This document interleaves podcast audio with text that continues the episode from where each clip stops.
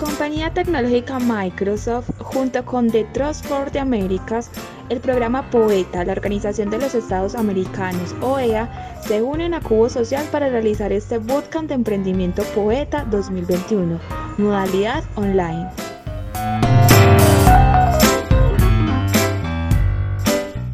Hola emprendedores y emprendedoras, bienvenidos nuevamente al podcast del Bootcamp de Emprendimiento Poeta 2021. Hablándoles aquí, Carolina. Esta vez la dinámica de este podcast va a ser muy diferente porque no va a ser una entrevista. Esta vez seré yo quien los acompañe en el desarrollo de la temática.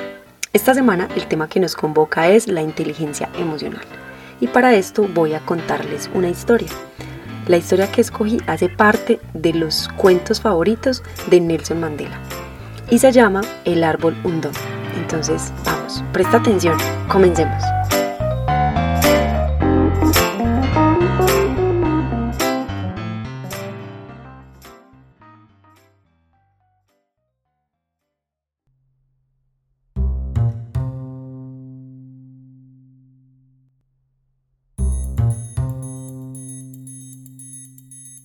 Nandi es una chica que perdió a su marido y desde ese entonces se quedó en la total miseria. Se dedicaba a trabajar la tierra junto a su única hija en Bali. Ese año la cosecha se había perdido, los animales murieron de hambre y las dos mujeres apenas si tenían para comer. Cada día ellas necesitaban ir cerca al río y allí se encontraban un árbol, un doni. Era enorme y da una gran sombra y también producía unas deliciosas bayas de color púrpura, las cuales se habían convertido hasta el momento en el único sustento de Nandi y su hija. De repente del árbol apareció una enorme serpiente que aparentemente compartía esa misma necesidad de alimentarse de aquellas deliciosas bayas púrpuras. Nandi, desesperada, le suplica a la serpiente para que no se las comiera, o de lo contrario ellas morirían de hambre. Esta serpiente impasible la miró desconfiada y le propuso un trato. Su hija Embalí a cambio de un cesto lleno de bayas. Nandi, desesperada y viendo cómo su hija ya había huido, aceptó el trato, cogió el cesto y ante la mirada amenazante de aquella serpiente, corre asustada hacia su casa tan rápido como pudieron sus pies correr. Ella pensaba que si corría muy deprisa podría engañar a la serpiente y ésta nunca la alcanzaría pero estaba muy equivocada. El peligro ya la estaba acechando. Cuando llegó a casa, le contó a Embalí entre la desesperación y las lágrimas lo que le había sucedido, pero su relato rápidamente fue interrumpido por esta astuta serpiente que saltó del cesto dejando sin aire sin palabras a las mujeres. La serpiente se burló irónicamente de ellas por pensar que conseguirían engañarla, pero ella estaba ahí para llevarse su parte del trato. Nandi, desconsolada, le suplicaba, Tenemos hambre y sin las vallas nos vamos a morir. Embalí se acerca, calmada y serena, e interrumpe los ruegos y las lágrimas de su madre y con seguridad le dijo, Mi padre me enseñó que lo prometido es deuda, y los tratos hay que cumplirlos. Nandi, totalmente destruida por el dolor de haber perdido a su única hija tan solo por un cesto de vallas.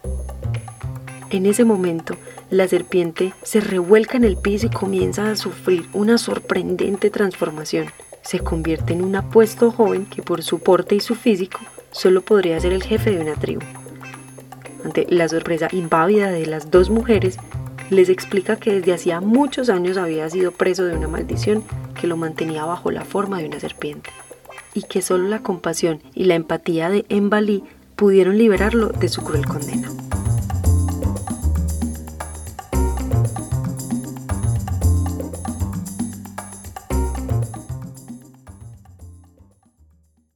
El psicólogo Howard Gardner revolucionó la psicología en la década de los 80, proponiendo la existencia de las inteligencias múltiples, dividiendo el coeficiente intelectual en diferentes capacidades independientes, pero que tenían mucha relación entre sí. Años más tarde, Daniel Goleman, psicólogo norteamericano, construye el concepto de inteligencia emocional. Esta no depende enteramente de las emociones, sino también de un correcto pensamiento y desarrollo emocional. La inteligencia emocional se define entonces como un grupo de habilidades que una persona adquiere por nacimiento y aprende durante su vida, Aquí en estas habilidades priman la empatía, la motivación a uno mismo, el autocontrol, el entusiasmo y el manejo de emociones. Pero, ¿qué características tienen las personas con altos grados de inteligencia emocional? 1. Prestan atención a sus emociones, las analizan, las escuchan y no solamente se limitan a sentirlas. 2. Ellos conocen sus sentimientos y no los reprimen. Estas personas son auténticas y sinceras, ya que expresan sus sentimientos de una forma muy clara. 3.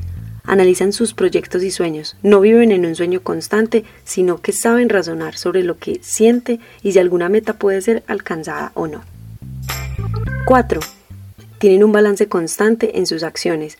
Saben que todo tiene su lado bueno o malo, pero dirigen su atención a las cosas que pueden solucionar o que pueden ser de utilidad para ellos.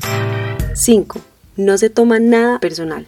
Cuando una persona los altera o algo en su entorno no sale como lo tenían planeado, analizan qué pudieron haber hecho mal o qué cosas mejorar a futuro. Ellos no se concentran en algo que no pueden controlar. Hay varios tipos de inteligencia emocional. Vamos a intentar descubrir el nuestro. Inteligencia emocional de tipo empático. Consiste en entender cómo se sienten los demás y aprender a comunicarse correctamente para lograr un objetivo común. Inteligencia emocional del tipo de las habilidades sociales. Las buenas relaciones interpersonales guían a las personas al éxito, ya que pueden lograr cosas como el liderazgo, gestionar conflictos, cooperar y trabajar en equipo. Inteligencia emocional de tipo autoconocimiento. Consiste en la capacidad de reconocer los sentimientos que uno alberga y cómo estos pueden afectar las acciones que hacen. La conciencia emocional y la confianza son claves y vitales para desarrollar este tipo de inteligencia. Inteligencia emocional de tipo motivacional. Se relaciona con el compromiso de llegar a los objetivos que uno mismo se plantea, cómo se mantiene el positivismo ante las adversidades y cuál es la iniciativa que una persona maneja. Inteligencia emocional de tipo autorregulatoria. Las técnicas de autocontrol son esenciales, controlar la duración de nuestras emociones y que tanto influyen en nuestras decisiones.